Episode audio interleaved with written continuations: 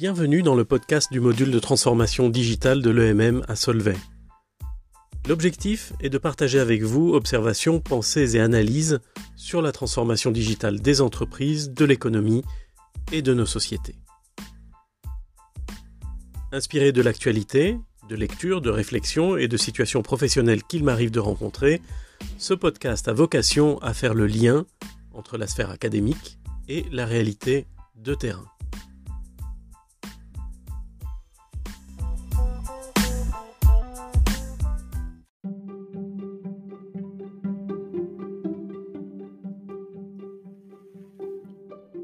Aujourd'hui,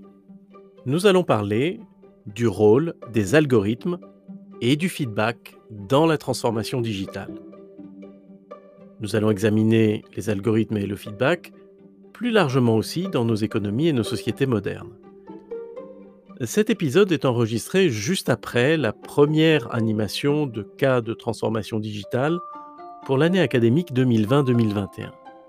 Ce sujet m'a été inspiré pendant les échanges passionnant que nous avons eu aujourd'hui avec cette nouvelle promotion de l'EMM à qui j'adresse donc mes remerciements pour son rôle d'inspiratrice et donc de co-créatrice de cet épisode. Alors il va de soi que rien de ce que je dis ici ne les engage et que bien sûr toutes les inévitables imperfections et les imprécisions contenues dans cet épisode me sont entièrement imputables. Le sujet de la discussion du cas de transformation digitale de ce jour était Netflix. Netflix, c'est l'histoire d'une entreprise qui s'est elle-même transformée en profondeur avant de transformer tout un secteur et même au-delà. Acteur de la distribution, spécialisée dans la location et la vente par correspondance de DVD, elle est devenue en l'espace d'une vingtaine d'années un géant du divertissement audiovisuel à l'échelle mondiale qui rebat les cartes de tout un secteur et bouleverse les modèles économiques traditionnels en suscitant au passage de nombreux débats. Parmi nombre de ces caractéristiques, qui demanderaient plus de temps que celui dont on dispose dans un épisode de ce podcast pour être présenté et discuté, il en est trois qui m'ont amené à vous proposer le sujet de ce jour. Le premier la première caractéristique, c'est l'engagement des dirigeants de cette entreprise en faveur d'une utilisation massive des données et de leur traitement mathématique pointu. Deuxièmement, il y a les investissements massifs qui ont été consentis pour développer des algorithmes performants qui soutiennent les décisions, qui favorisent l'optimisation des contenus. Mais encore une fois, je ne peux pas aller plus dans le détail ici. Enfin, il y a une culture d'entreprise qui est très axée sur la recherche permanente de l'amélioration, cette culture de l'amélioration continue donc, et qui est aussi caractérisée par une exigence de feedback factuel et d'un feedback susceptible de servir d'impulsion à des décisions de gestion. Donc, il n'est pas très étonnant que la discussion de ce cas aujourd'hui à Solvay, en mode distanciel bien entendu compte tenu des circonstances, nous amène à parler d'algorithmes et de feedback. Et vous verrez que c'est un sujet au prolongement absolument insoupçonné, jusque et y compris dans le fonctionnement de nos démocraties modernes.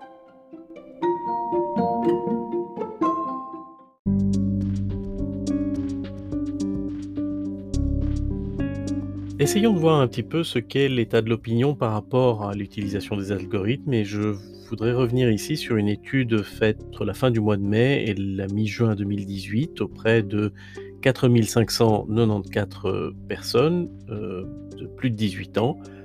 euh, qui ont répondu à une série de questions aux États-Unis à l'initiative euh, d'une institution de recherche sur l'économie numérique et sur les impacts du digital sur la société, notamment américaine, qui s'appelle Pew Research Center. Euh, la question portait sur le fait de savoir ce qu'était l'attitude de l'opinion publique à propos de l'utilisation d'algorithmes euh, dans un certain nombre de domaines bien spécifiques euh, aux États-Unis. Alors un terrain initialement considéré a été celui du système de justice, du système pénal américain et notamment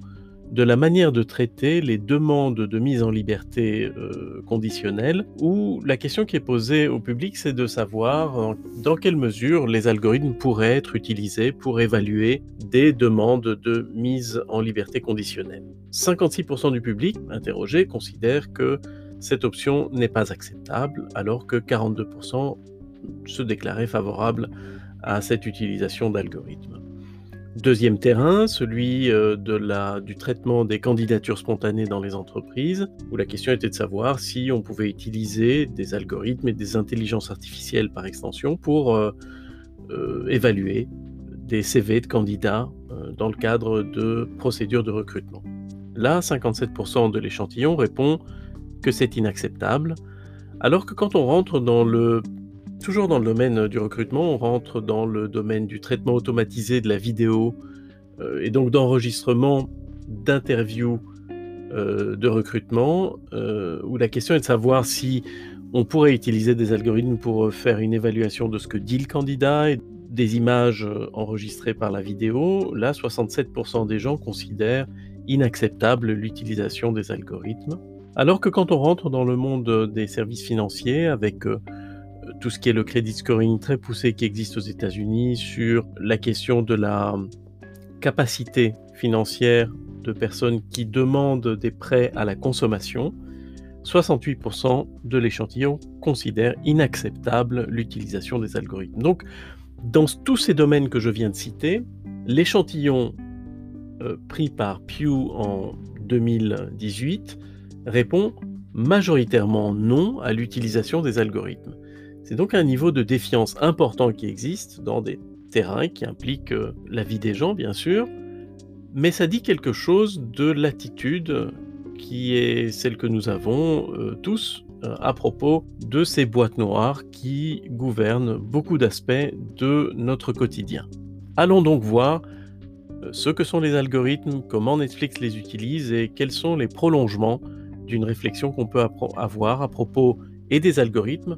et des boucles de rétroaction qu'on appelle aussi le feedback.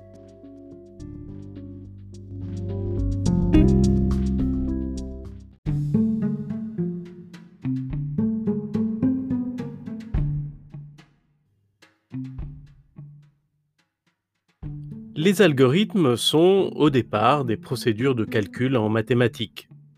Ils existent depuis la plus haute antiquité, avec des traces de méthodes utilisées pour faire par exemple des multiplications en Mésopotamie, en Égypte antique ou en Chine. Nous en reparlerons dans un instant. Wikipédia nous dit qu'un algorithme est une suite finie et non ambiguë d'opérations ou d'instructions permettant de résoudre une classe de problèmes. Le mot algorithme vient du nom d'un mathématicien perse du IXe siècle, Al-Khwarizmi, et bien plus tard, au XIXe siècle, c'est une femme brillantissime qui s'appelait Ada Lovelace et qui, en travaillant sur la machine de calcul de Charles Babbage, créera le premier algorithme destiné à être exécuté par une machine de calcul. Ada Lovelace est la marraine et avec Alan Turing la cofondatrice de l'informatique moderne, et par extension une des grandes figures des origines de l'économie digitale. Mais justement, prenons le cas de la multiplication dont on parlait à l'instant, pour illustrer la diversité des algorithmes possibles pour un objectif donné, ici la multiplication, et qui montrera pourquoi les entreprises du digital investissent si lourdement dans la mise au point des algorithmes modernes dont le rôle est de renforcer l'offre de ces acteurs autant que d'automatiser certains services. Mais nous y reviendrons dans un moment. Parlons d'abord de multiplication. Les Égyptiens avaient adopté un algorithme de multiplication dès avant le Moyen Empire, c'est-à-dire plus ou moins 20 siècles avant notre ère, et cet algorithme-là, nous en avons connaissance grâce au papyrus Rind, datant de la deuxième période intermédiaire de l'Antique Égypte, c'est-à-dire environ 15 à 16 siècles avant notre ère, peut-être 17 siècles avant notre ère. Dans ce document, un scribe du nom d'Amès reprend et documente des résolutions de 87 problèmes d'arithmétique, de géométrie et d'arpentage qui dataient donc du Moyen Empire, c'est-à-dire 20 siècles avant notre ère. Cet algorithme égyptien était fondé sur la décomposition d'un des termes d'une multiplication en puissance de 2 en s'appuyant sur la compréhension intuitive qu'avaient les Égyptiens du fait que tout nombre se décompose en une somme de puissance de 2 sans qu'il y ait jamais répétition d'aucune de ces puissances de 2. L'antique Égypte est donc la première civilisation connue à avoir exploité la puissance du système binaire qui est aujourd'hui au cœur du digital. En Chine, on retrouve, avant l'adoption de la BAC, une technique de glissement de bâtonnets représentatifs de valeurs entières à multiplier, dont on trouve les premières traces environ deux siècles avant notre ère. Il existe aussi une méthode de multiplication dite chinoise ou musulmane qui consiste à disposer les termes d'une multiplication autour d'une grille et à travailler par somme de diagonales qui résultent de la multiplication des dizaines, des unités, des centaines, des milliers selon la taille des termes à multiplier. Variété d'algorithmes de multiplication, donc, et tous ne se valent pas, puisque la complexité des étapes, le temps nécessaire pour arriver au résultat, varie selon l'algorithme employé. Et cela reste vrai pour les algorithmes modernes, qui sont également des procédures de traitement de l'information numérisée, qui ont pour but de permettre de nouvelles manières de faire des affaires. Ainsi, si l'on revient à Netflix, juste à titre d'exemple, l'utilisation des algorithmes tombera dans un des quatre grands domaines d'impact du digital dont je vous ai déjà parlé ici. Les algorithmes permettent de transformer les relations avec euh, les clients, les équipes, les partenaires, les fournisseurs, ce que mettent en évidence des algorithmes de recommandation par exemple, ou des algorithmes qui permettent d'évaluer la performance de réalisateurs indépendants. Le deuxième terrain d'application est celui de la modification du business model et donc de modifier la manière de proposer le divertissement audiovisuel et singulièrement permettre l'identification individualisée des spectateurs pour leur proposer des contenus pertinents pour eux et pour leur apporter une expérience, une capacité d'accéder à une grande diversité de contenus euh, facilitée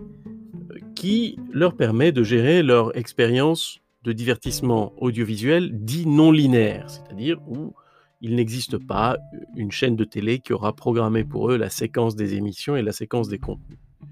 Le troisième terrain est celui de l'automatisation de processus, et c'est notamment le cas euh, au niveau de l'achat automatisé d'espaces médias pour euh, la publicité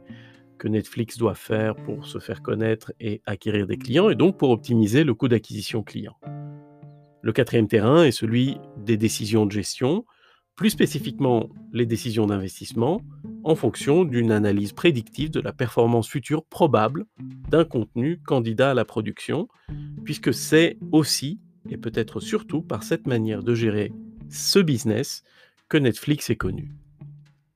Or, ces algorithmes qui servent à décider, à investir dans un contenu, constituent eux-mêmes en réalité une sorte de boucle de rétroaction entre l'utilisation, ou la consultation des contenus, et la production de ces contenus. C'est-à-dire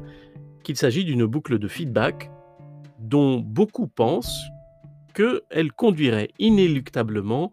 à la création de bulles cognitives, à cet enfermement moderne des individus dans un champ de contenu personnalisé au point de laisser penser qu'il constitue une image fidèle de tout ce qui existe à l'exclusion de tout autre type de contenu, de toute autre option de divertissement, de toute autre version de fait présenté dans un documentaire.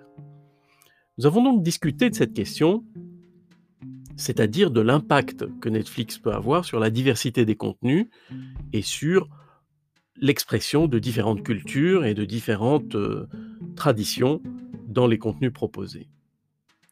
Question sur laquelle il n'existe pas vraiment de réponse définitive et, question qui exige que nous ayons tous conscience du risque de bulle cognitive, du risque d'appauvrissement de la diversité, qui est quelque part euh, un des défis et sans doute l'apanage du monde digital moderne. Mais cette discussion nous a amené à la question de la qualité des algorithmes et des boucles de feedback nécessaires, non seulement pour en étendre le champ d'application par un feedback de premier niveau, comme Netflix le fait, en liant des comportements de l'audience aux décisions de production, mais aussi pour avoir un second niveau de feedback, un feedback de second ordre à propos de l'algorithme lui-même, à propos de l'existence des algorithmes et de leurs effets. Or, cette question de la boucle de feedback de second ordre est bien un sujet de notre temps quand il s'agit par exemple d'évaluer les effets de ces autres algorithmes de nos vies démocratiques modernes, à savoir les lois. Ben oui, les lois. Car une loi n'est rien d'autre qu'un ensemble de dispositions et de logiques plus ou moins déterministes qui ont vocation à produire des effets, à encourager ou à décourager des comportements et à organiser l'espace collectif, public ou privé. Privé, par exemple, lorsque nous décidons d'adhérer aux conditions d'un règlement d'ordre intérieur dans une école, dans une université ou dans une association. Si les lois et les algorithmes sont donc des mécanismes de même nature que nous humains mettons en œuvre pour atteindre nos objectifs collectifs, et je dis objectifs collectifs puisque quand on parle d'une entreprise, c'est une collectivité, donc Netflix met en œuvre des algorithmes pour atteindre des objectifs de la collectivité qui s'appelle Netflix, l'entreprise Netflix. Donc si nous mettons en œuvre ces mécanismes et que les lois sont comparables aux algorithmes, alors il y aurait un mérite à voir les algorithmes, comme les lois, règlements, us et coutumes, comme des sortes d'algorithmes 2.0 ou 4.0. Ce seraient donc des lois, des règlements, des coutumes 2.0 ou 4.0. La réalité de l'impact est une question qui se pose avec acuité pour ce qui est des lois et des politiques publiques. Nous le voyons bien avec la contestation de certaines mesures pour répondre à la crise sanitaire, aussi bien que pour euh, d'autres lois dont les citoyens exigent l'évaluation en termes d'efficacité et d'impact. En réalité, ce que les citoyens demandent, c'est l'organisation d'un feedback de premier ordre, mais aussi l'organisation d'un feedback d'un second ordre, qui aurait pour corollaire l'amendement ou la suppression des algorithmes qui ne marchent pas, c'est-à-dire des lois qui ne marchent pas ou qui produisent des effets adverses. Cette exigence se fera de plus en plus forte à mesure que les algorithmes deviendront plus familiers, qu'on cessera de les aborder comme des boîtes noires et qu'on commencera à prendre des mesures euh, nécessairement drastiques pour réduire les impacts du changement climatique. Il sera alors sans doute question d'examiner sur base factuelle des sujets tabous comme le rôle du nucléaire, la viabilité des trajectoires présentées comme suffisantes aujourd'hui par les décideurs contemporains, ou encore la pertinence de certaines mesures portées comme des évidences par les activistes les plus en pointe sur ce sujet. Et tout cela influencera nos lois, c'est-à-dire euh, nos algorithmes, notre logiciel politique. Et bien sûr, la question deviendra de savoir quel devrait être le modèle de gouvernance pour ces algorithmes, que ce soit des algorithmes publics ou des algorithmes privés, des lois publiques ou des lois privées. Bref, nous aurons besoin d'une sorte de Montesquieu 4.0 pour nous aider à penser les principes d'organisation qui permettent que continuent de s'appliquer les principes de nos états de droit. Et cela implique sans doute des notions de consensus et de confiance dont nous aurons bientôt à discuter dans le cadre d'un épisode qui portera sur les crypto-monnaies et sur la blockchain. Et d'ici là, portez-vous bien et je vous dis à bientôt.